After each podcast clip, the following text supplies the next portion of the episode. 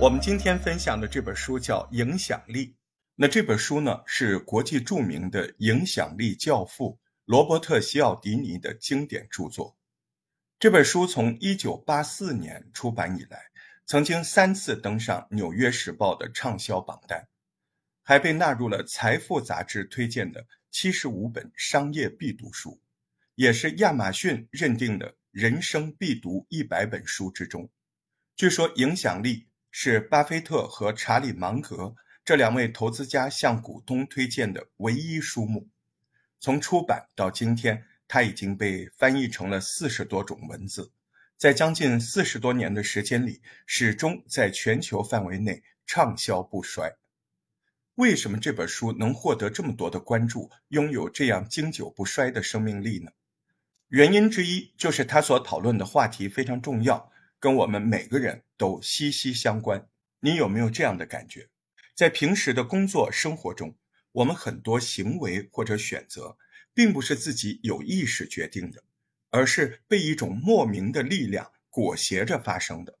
比如，原本只是想在直播间随便逛逛，等反应过来，自己已经购买了一堆商品；或者总是会不自觉地被那些网红景点吸引。排几个小时长队去打卡，又或者不想去的酒局、不想赶的潮流、不想接的任务，最后都还是没坚持住，选择了顺从。这本书告诉我们，之所以人们会经常产生这样无意识的顺从行为，那是因为在充斥着海量信息的环境中，顺从他人更能帮助我们减少筛选信息、做出选择的成本。和风险，而在进入互联网时代之后，我们每天接受的信息像爆炸一样的增长，像这样的顺从行为更是越发的常见。但是我们讲的这种现象，并不是说要批判它，而是可以看到它其实揭示的是人类的一种本能，是很难改变的。而了解这种本能之后，我们下一步应该想的是怎么更好的。让这种本能为己所用。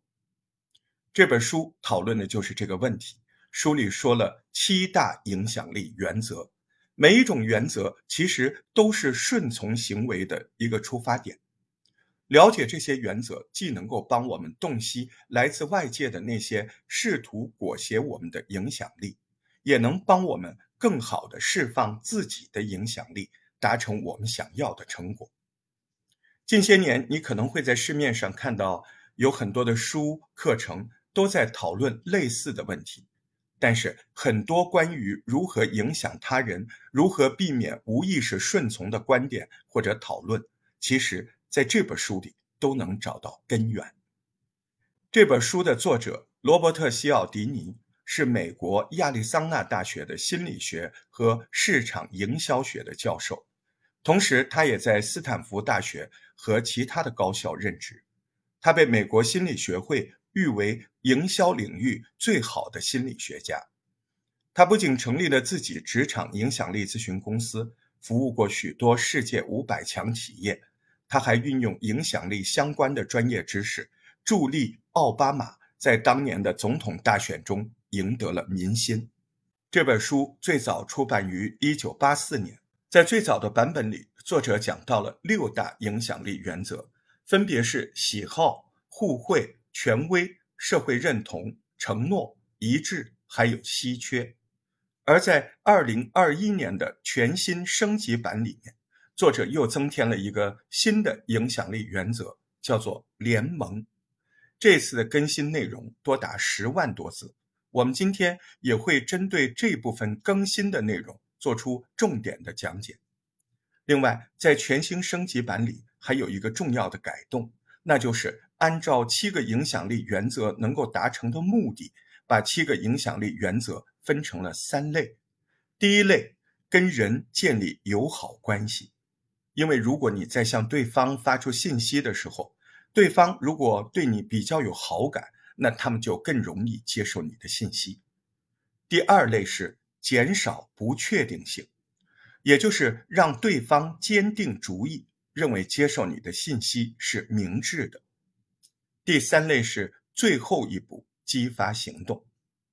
这么说下来，你也能感受到这三类原则针对的是我们向对方释放影响力的不同阶段。按照这几个不同阶段采取行动，那就能一步步的让影响力从关系层面进入到信息层面，再落实到实践层面。在接下来的解读当中，咱们也按照这三个阶段分类。这个时候，你可以认真的想一想。自己当前最想要通过影响力原则达成的效果是什么？然后在听的过程中，重点去了解自己最需要的那一类工具。首先，我们来说一说用来培养关系的影响力原则：喜好、互惠和联盟。先说喜好原则，它指的是如果一个人已经先喜欢上了某个人或者某个事物。那就很容易爱屋及乌，逐渐接纳与他相关的观念、产品等等。所以，这里的影响力触发因素就是那些喜欢的人和喜欢的事物。作者举例，我们都有这样的感觉：身边好朋友推荐的产品会更加值得信任和购买。有意思的是，一些专业公司的调查还证明，一旦亲近的人变得讨厌起来，会怎么样呢？比如。分手后，曾经的伴侣变成了前男友、前女友，那么他们现在对推荐意见的信任也会跟着大打折扣。如果用数据来表明的话，他们和网络上的陌生人的评论比起来，甚至还要低百分之六十六。再比如，书里说到，二零一六年上映了一部非常火爆的《星球大战》系列电影。名字叫做《星球大战外传：侠盗一号》，紧接着，日产汽车旗下一款叫做“侠盗”的联名 SUV 销量也跟着猛涨了将近一半。还有一些研究发现，有些商店打着特卖的标签，其实价格根本没便宜到哪儿去，但是我们依然有可能会买，就是因为我们以前买过真正便宜实惠的东西。所以这些经历就自动和特卖的可视化标签联系起来，这样我们下意识地认为眼前的商品应该也是更划算的。这些例子体现的都是由人们喜爱的那些人或事触发的影响力。还有一个原则叫互惠，说的是如果我们得到别人给的什么好处，那也会从心理上想要报答回去。作者在书中说，之所以会这样，主要有两个原因。第一个原因是，我们在得到了别人给予的好处之后，会跟着产生一种亏欠感。这种亏欠感，它会像石头一样沉重的压在我们身上，我们会不自觉的想要摆脱它。第二个原因和普遍的社会规则有关，我们的潜意识会认为。一旦有人拿了别人的好处，不懂得感恩，就会遭到社会群体的嫌弃，会被认为是忘恩负义之徒。这是一种隐性的社会压力。这说的是互惠原则能够发生作用的原因。那它的触发原因呢，也很简单，就是一些事前施加的小的恩惠。比如在生活中，我们常常在蛋糕店门口受邀试吃新产品。吃饭排队等位的时候，获赠免费的零食饮料；填问卷之前会先拿到一份小礼物，等等等等。这些其实都是在通过互惠原则提高人们的配合度。书里还讲到一个商业上的真实案例：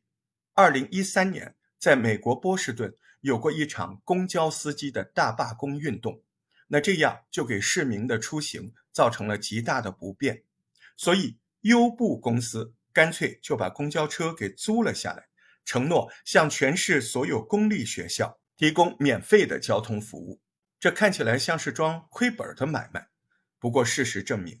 给出这个恩惠之后，优步在波士顿这个城市的客流量也跟着大为改善。这很大程度上就是因为它触发了人们的互惠心理。讲完了喜好原则、互惠原则。我们来说说联盟原则，这是这本书全新升级版当中花了大量篇幅重点讲解的一个新原则。所以我们在这儿也多花一点时间。其实联盟原则的内核很简单，一句话概括，它指的就是人们会更加顺从那些和自己属于同一个群体的人。这里说的同一个群体，意思是有着相对统一的身份认同，比如家庭、民族、国家、政治背景等等。按照这个标准，人们就会把其他人自动分成我们和不属于我们这两大群体。属于我们这个群体的人，就能获得更多的信任、认可，产生更多合作。这种现象在神经科学的研究中已经有了明确的解释。研究发现，自我和亲密的他人这两个概念。对他们进行心理表征的大脑回路其实是一样的，也就是说，只要激活其中一个概念的神经元，那另一个概念的神经元也会跟着被激活。所以，我们会把对自己的信任不自觉的也分给那些自己认为是同一个群体的人。说到这儿，能触发联盟原则的关键因素也就出现了。那就是在群体中产生的身份认同。书里用了一个更加简洁的词，叫做联盟感。那么，怎么才能有联盟感呢？行为科学家发现有这么两类主要因素：一类叫身心合一，另一类叫行动合一。身心合一是先天就能达到的，因为它会通过血缘共性或者地域共性而产生。说白了，你和那些有血缘关系的亲人，以及在同一个家园里生活过的老乡之间，则更有可能产生这种身心合一的联盟感。当然，有着基因重叠度的远亲，以及同一个国家地区的人民之间，也是同样的道理。如果你小看了这种身心合一的联盟感，甚至还有可能蒙受一大笔损失。二零零八年被爆出的著名的美国麦道夫庞氏骗局，骗取了投资者上百亿美金。而在麦道夫前期拉拢投资者的工具当中，最重要的就是这种身心合一的联盟感。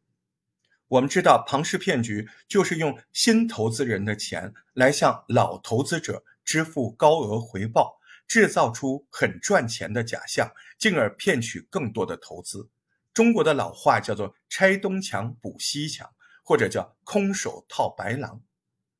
一九一九年，投机商人查尔斯·庞奇采用这种骗术大规模敛财，而后败露，就冠以了“庞氏骗局”这个名字。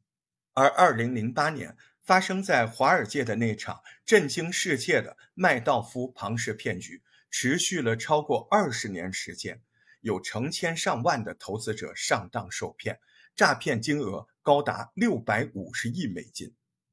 麦道夫是怎么得逞的呢？关于这个问题，有过各种不同的分析，有的从投资者的思维弱点出发，有的着重在具体的诈骗手段上。而今天这本书给我们提供了一个新的解释维度，那就是联盟内的共同身份。麦道夫是个犹太人，所以犹太人团体是麦道夫诈骗案里最重要的受害者群体。他充分利用了身心合一这种联盟感所产生的信任，四处寻觅着有着共同身份的犹太投资者，然后再说服他相信跟着这位专业的自己人投资，根本不用担心赚钱的问题。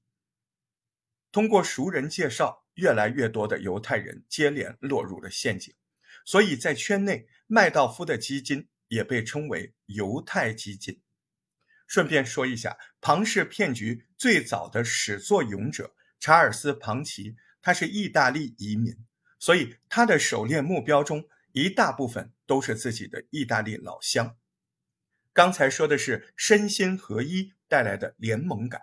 他靠的是先天的血缘共性、地域共性。书中提到，第二个联盟感产生的因素叫行动合一，主要来自于后天的共同行动体验。比如，在考古学和人类学研究当中，早就有记载，所有的人类社会都曾经有过协同一致的行动方式，比如集体唱歌、跳舞、祈祷、吟诵、举办仪式。这些活动可不是仅仅为了陶冶情操或者走个形式，它会有一个很重要的作用，就是通过共同的行动体验来加强参与者的联盟感，让他们从心底认定我属于这个团体，我跟身边的人都是同一类人，是一伙儿的。通过行动合一来打造联盟感的例子，在平时我们就能见到很多，他们可以服务于很多不同的目的。比如，一个工作小组的人刚见面，经常组织破冰活动，完成一些集体合作的运动项目，这是为了让后续沟通协作更顺利。还有，我们会看到一些公司发布新产品，一定要租一个万人大会场，现场展示讲解，还要线上同步直播。这些是为了让现场和看直播的人建立起对这个产品的共同信念。让产品用户群辐射到更多的人。还有一些公司在大型项目启动之前会召开集体大会，在会上做动员讲话，甚至让大家一起喊口号。在项目结束后，大家还一起切蛋糕、合影、拍照、庆功等等。这些都是为了调动大家通力合作的劲头，一起攻城略地。书里面有这样一句话。用来诠释这种行动合一的力量非常到位，说的是人们统一行动时就真的统一了。而当你相信自己属于某一个群体的时候，就不自觉地把对自己的信任也投射到这个群体上，那么这个群体就更容易对你施加影响力。好了，现在我们已经讲完了用来培养关系的三个影响力原则，分别是喜好、互惠。还有联盟，你会发现这三大原则其实是按照关系的单向、双向和多项这样的方式依次排列的。喜好说的是让别人单方面喜欢上某个人或某个事物，互惠是指双方之间的平等交换，最后的联盟涉及的主体就更多了。它的意思是人们会顺从于同一群体内的其他人，所以属于多项的关系。总的来说，这些原则要告诉我们的是：想要最大限度影响一个人，首先要跟他建立起比较紧密或者友好的关系。因为在你向对方发出信息、释放影响力的时候，如果对方对你比较有好感，或者觉得受到了你的恩惠，又或者觉得跟你是同路人，那么他就更容易接受你的信息，被你所影响。但同时，如果我们不是信息发出方，而是信息接收方，那我们也要警惕，是不是有人在用这些影响力原则推动我们做出顺从的行为？书里给出了一些应对的建议，比如，如果在交易场景里，对方一开始给了我们一些优惠，我们可以大方接受；但如果接下来他又提出了另外的请求，那我们就要有意识的把刚才的优惠动作剥离出去，单独去评估这个请求本身是不是值得答应。还有一个重要的原则，就是把提出请求的人和请求本身从感性上分开。意思就是，你可能非常喜欢对方，或者感觉对方跟自己是一类人。但是，当对方向你提出请求的时候，你必须有意识的做一个课题分离，提醒自己只根据请求本身如何来做决策，不要把对人的感觉转移到事儿上。讲完了培养关系，我们再来说下一类影响力原则：减少不确定感。为什么减少不确定感能让他人受到影响，更容易顺从呢？作者说。这是因为在情况不明朗、心中感到不确定的时候，我们最有可能相信别人是对的。这里说的别人可以分成两类：第一类是某个权威人士，这就对应着影响力原则中的权威原则；第二类是社会群像，是我们心目中社会上的大多数人，这就对应着影响力原则中的社会认同原则。我们先来说权威原则。很多时候，人们会倾向于认为权威人士有着更多的知识和权利，听从他们的意见应该是明智的选择。这其实反映了我们在下意识的给自己寻找一种思考的捷径，而沿着这条捷径，我们就会选择相信权威人士的观点，而且这里的权威人士不一定是真的权威，只要他带有权威感，就会更容易征服别人。书里举了个例子，作者说有一款广告让他印象深刻，这是一款止咳糖浆的电视广告。作为一款药物，自然需要专业性的信息来说服观众。不过，出现在止咳糖浆广告中的并不是真实的医生，而是一位曾经在热播连续剧里扮演过医生的演员。他的角色当时很受观众欢迎。而这条止咳糖浆的广告内容非常简单，就是让这位演员扮成专业医生的样子，给一位年轻妈妈介绍止咳糖浆的好处。最后，广告大获成功，销量显著提高。所以你看，即使观众明明知道这个人只不过是个扮过医生的演员，却依然不妨碍产品卖得热火朝天。这当中的关键原因就是在于演员身上具有的权威感。这种权威感的主要来源就是观众对这个演员扮演过的角色，还有电视剧里那些医疗情节的联想。除了角色联想之外，像头衔、衣着、一些附加的身份标志，也能在表面上给一个人打造出权威感。作者认为，通过这些表面元素进行设计，即便不能实质性的证明权威身份是货真价实的，也会更容易获得信任。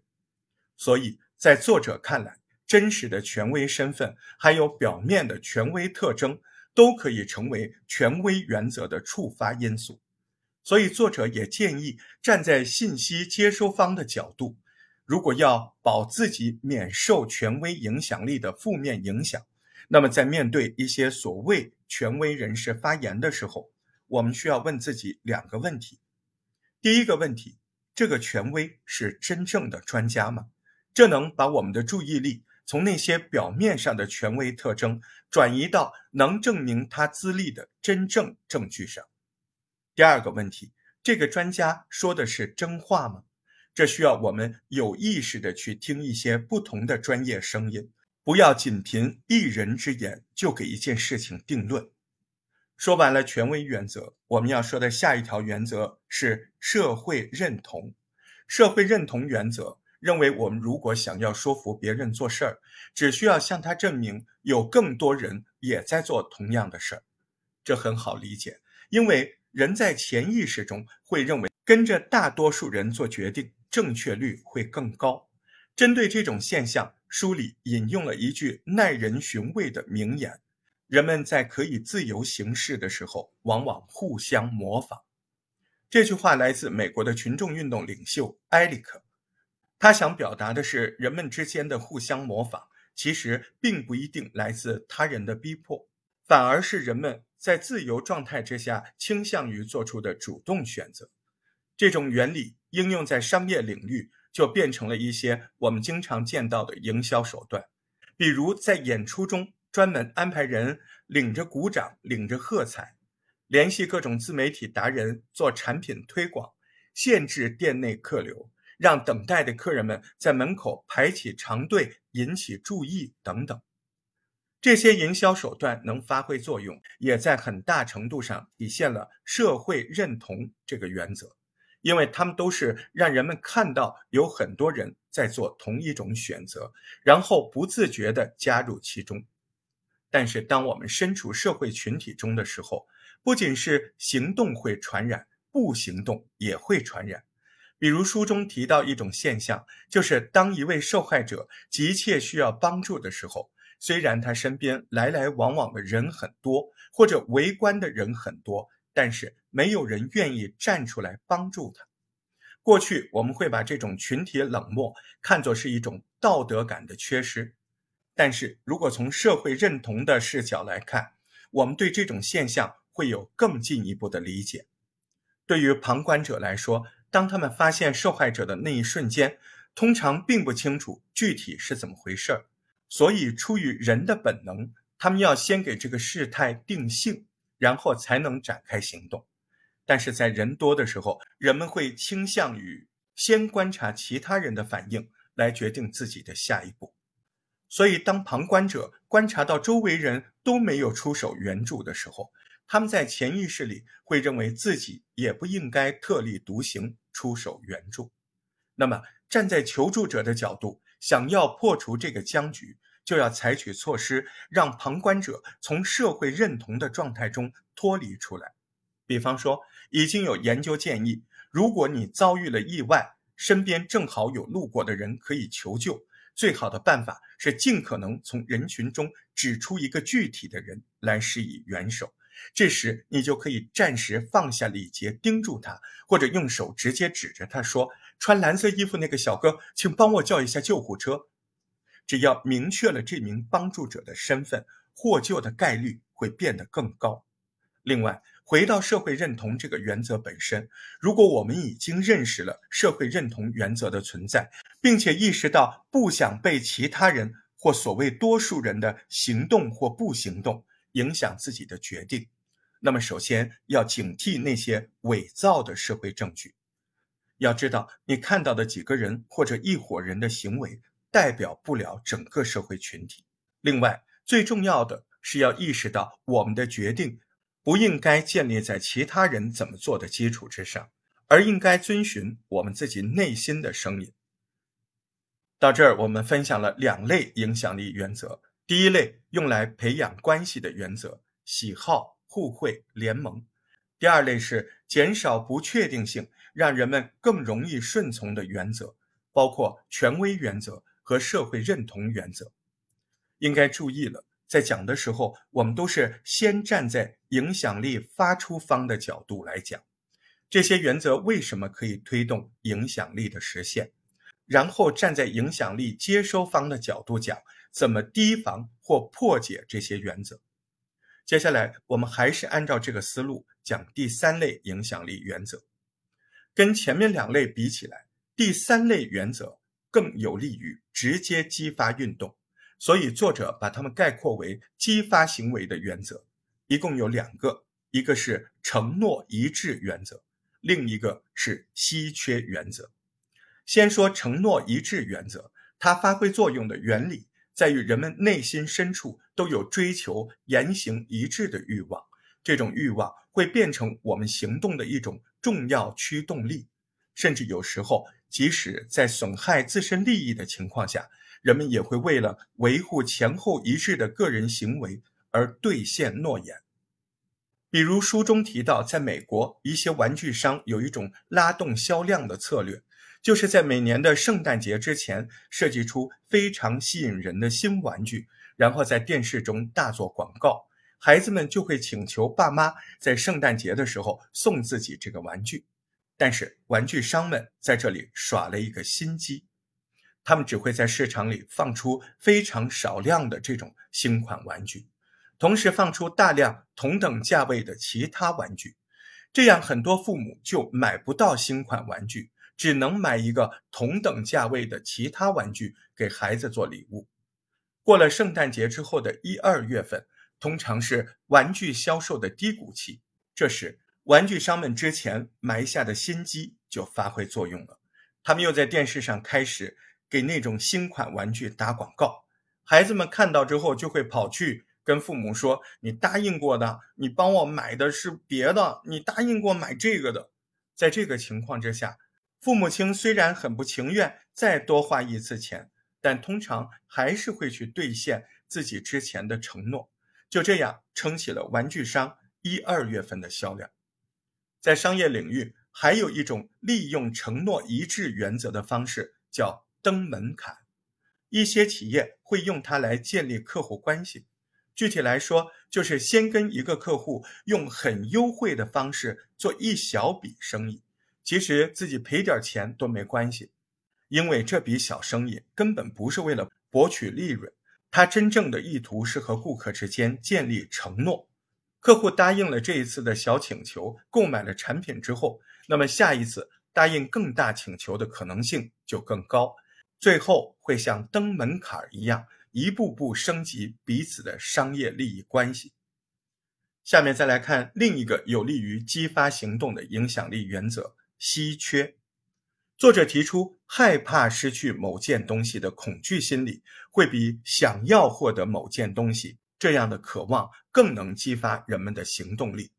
稀缺的东西会让人觉得物以稀为贵，不得到它就是自己的损失，这就提升了一件东西在人们眼中的价值。让人更想要拥有它。有了稀缺这条原则，我们还能解释一些商业上看似非理性的行为。比如历史上有一个关于可口可乐公司的经典案例，发生在1985年的美国，《时代》杂志把它称为是这个十年最沉痛的营销惨败。那年，可口可乐决定更新自己的配方，推出一款新可乐替换原有产品。结果没想到，却引发了粉丝的众怒，导致数十万的可乐爱好者联合起来，在全国范围内呼吁重新上架老口味的可乐。让高管不解的是，推出新口味可不是一个草率的决策。他们此前花了四年的时间，对二十五座城市的二十万人做了可乐口味的对比测试，结果发现，人们对新可乐的偏好。确实要高出百分之十，你看这个样本数量也不低呀，为什么最后结果会相反呢？可口可乐公司自己都难以找出其中的理由。后来这本书的作者就站出来说，要解开谜团，唯一的钥匙就是我们正在说的这条稀缺原则。在口味测试的阶段，新可乐是测试品，还没有在市场上公开售卖。人们迫不及待地想要一尝为快，同时也因为这股新鲜感，大多数人认为新可乐在口味上也更胜一筹。但是，一旦新配方上架，老配方退市之后，稀缺的对象就换成了老可乐。那么，同样根据这一原则，老可乐又成了人们的心头所好。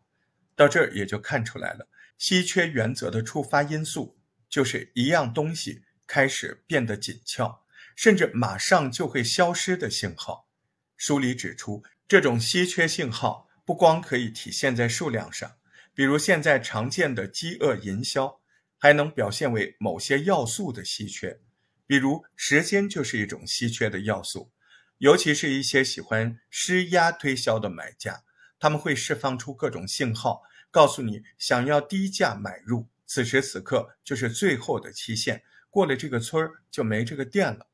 再比如，产品的特征也可以成为稀缺的要素。就比如，戴森公司为他们的产品申请了超过一千项数码马达技术专利，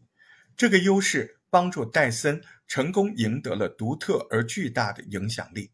总之，稀缺包含数量和要素这两种体现形式。稀缺原则起作用的根本动因。是我们每个人都不想面对未来亏损。到这儿，我们就讲完了第三类影响力原则，也就是能够激发行动的影响力原则。照例，我们还是要来看看从影响力接收方的角度，如果要抵御这类原则的影响，我们该怎么办？从书里可以看到，最基本的一个方法就是回溯我们的本心。比如，本来向别人承诺了一件事儿，但是后来别人告知我们外部条件发生了变化。作者建议，这个时候我们应该问自己：如果已经掌握了现在的情况，再回到做出承诺那个时节点上，我们还会不会做出同样的承诺？这就能帮我们抵御那种被人利用承诺来绑架的情况。